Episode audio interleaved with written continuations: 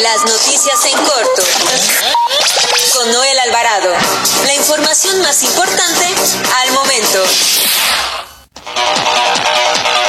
Muy buenas tardes, lo saluda Noel Alvarado, editor de información del periódico La Prensa. Transmitimos en vivo desde la cabina azul de los estudios Tepeyac con la fuerza de Organización Editorial Mexicana, la empresa periodística más grande e importante de América Latina.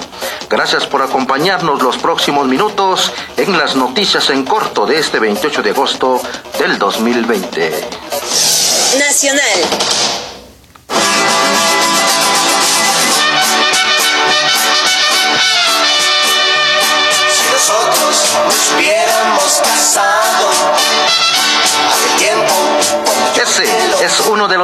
Éxitos del divo de Juárez, Juan Gabriel, y es que hoy se cumplen cuatro años de su partida que conmovió a todo el pueblo de México.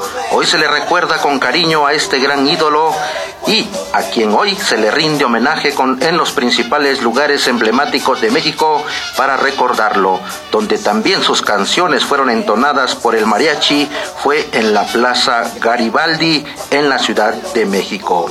Hoy, hoy el mundo del espectáculo se encuentra de luto y es que a los 89 años de edad falleció el actor y comediante Manuel Alfonso Gómez de Valdés y Castillo, mejor conocido como el Loco Valdés, luego de perder la lucha contra el cáncer. Y mire, es que también doña Itati, Itati Suchi, madre de la actriz Itati Cantoral, falleció víctima de un infarto fulminante. Descanse en paz. En otro tema, mire, hoy también felicitamos a todos los abuelitos porque hoy es el Día del Abuelo.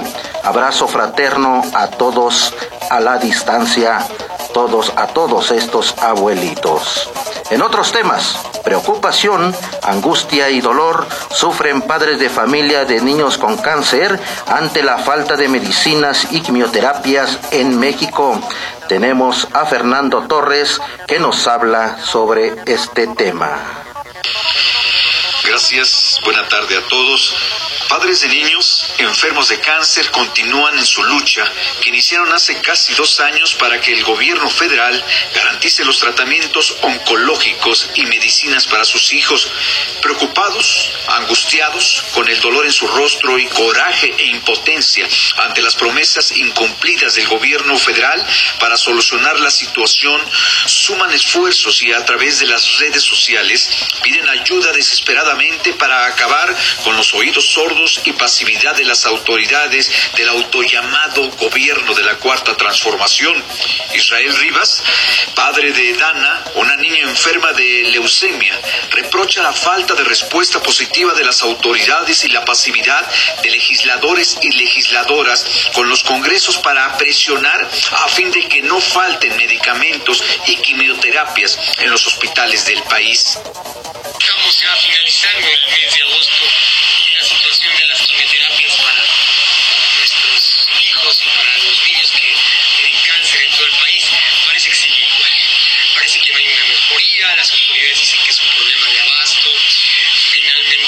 nosotros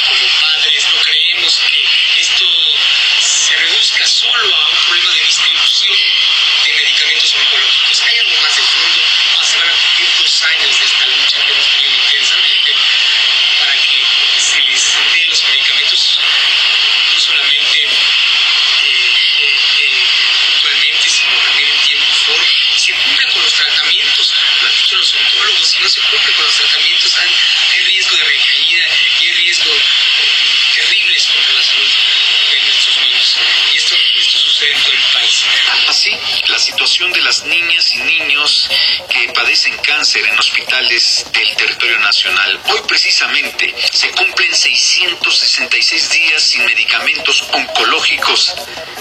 Hasta aquí el reporte que les tengo. Muy buena tarde. También, miren, le comento que eh, el consejero presidente del Instituto Nacional Electoral, Lorenzo Córdoba, aseguró que si se busca realizar una consulta para el 2021 para enjuiciar a los expresidentes, tendría que ser en agosto, tal y como lo mandata la ley, y no en el marco de la elección del próximo 6 de junio. Afirmó que a consecuencia de la pandemia por coronavirus, el costo de las elecciones para el 2021 tendrán un monto cercano a los 400 millones de pesos. Además, el titular de la Unidad de Inteligencia Financiera, Santiago Nieto Castillo, aseguró que habrá cero tolerancia a actos de corrupción tras la difusión de tres videos en donde se implica a servidores públicos y al hermano del presidente Andrés Manuel López Obrador de recibir dinero para pagos de sobornos y actividades electorales. Dijo que este tema presenta una complejidad de posibles conductas delictivas o de responsabilidad administrativa electoral. También le platico que el secretario de Seguridad y Protección Ciudadana, Alfonso Durazo Montaño, aseguró que los resultados positivos en el combate a la delincuencia en Tamaulipas no son producto de la casualidad, sino de una estrategia de coordinación y perseverancia que se aplica en todos los estados del país. Ante el presidente Andrés Manuel López Obrador, a quien acompañó en su gira de trabajo por el estado de, eh, eh, ese estado, en Tamaulipas, Durazo Montaño dijo que para garantizar la seguridad en la entidad, actualmente el despliegue operativo está conformado por más de 8.600 elementos entre personal de la Secretaría de la Defensa Nacional, Marina, Guardia Nacional y fuerzas estatales. También un juez federal de Nuevo León paralizó por tiempo indefinido todos los trabajos relativos a la designación del nuevo titular de la Procuraduría de la Defensa del Contribuyente. Lo anterior tras revisar los argumentos del abogado Luis Casarín, quien señala que ninguno de los tres candidatos que propuso el presidente Andrés Manuel López Obrador cumple con los requisitos que exige la ley. Metrópoli.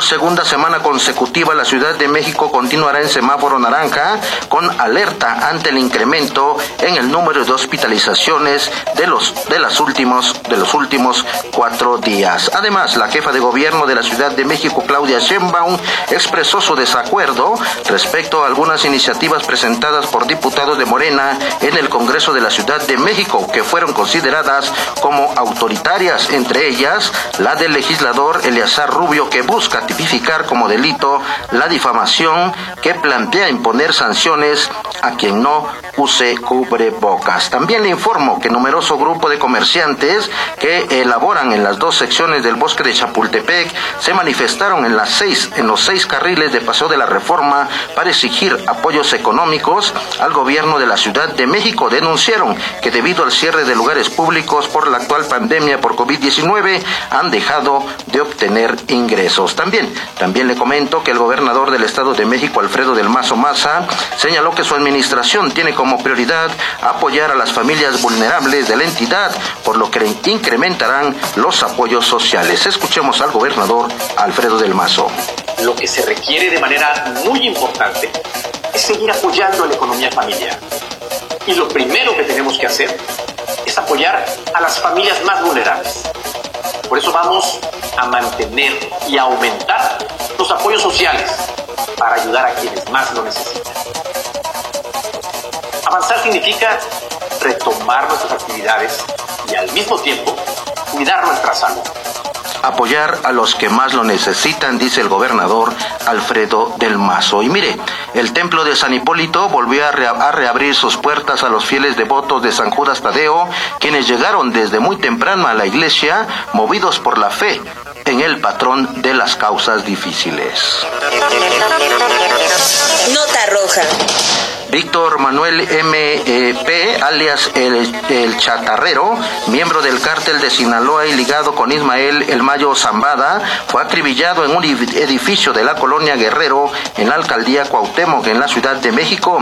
De acuerdo con las investigaciones, el ahora Oxiso fungió como uno de los principales operadores del cártel de Sinaloa en el trasiego de droga en la frontera de México con Estados Unidos. Además, un juez federal rechazó bloquear las cuentas bancarias de Ramón Pequeño García, exfuncionario de la Policía Federal entre el 2008 y el 2015, acusado por supuestamente brindar protección al, al narcotráfico. Y para concluir, le comento que en el Aeropuerto Internacional de Tijuana, Baja California, personal de la Guardia Nacional con apoyo de binomios caninos interceptaron un envío de 100 pastillas de aparentemente fentanilo y 100 de éxtasis, las cuales iban ocultas en una bocina. Amigas y amigos, con esto concluimos las noticias en corto con Noel Alvarado. Cuídese mucho, por favor, y tenga un excelente fin de semana. Continúe, continúe con la programación de ABC Radio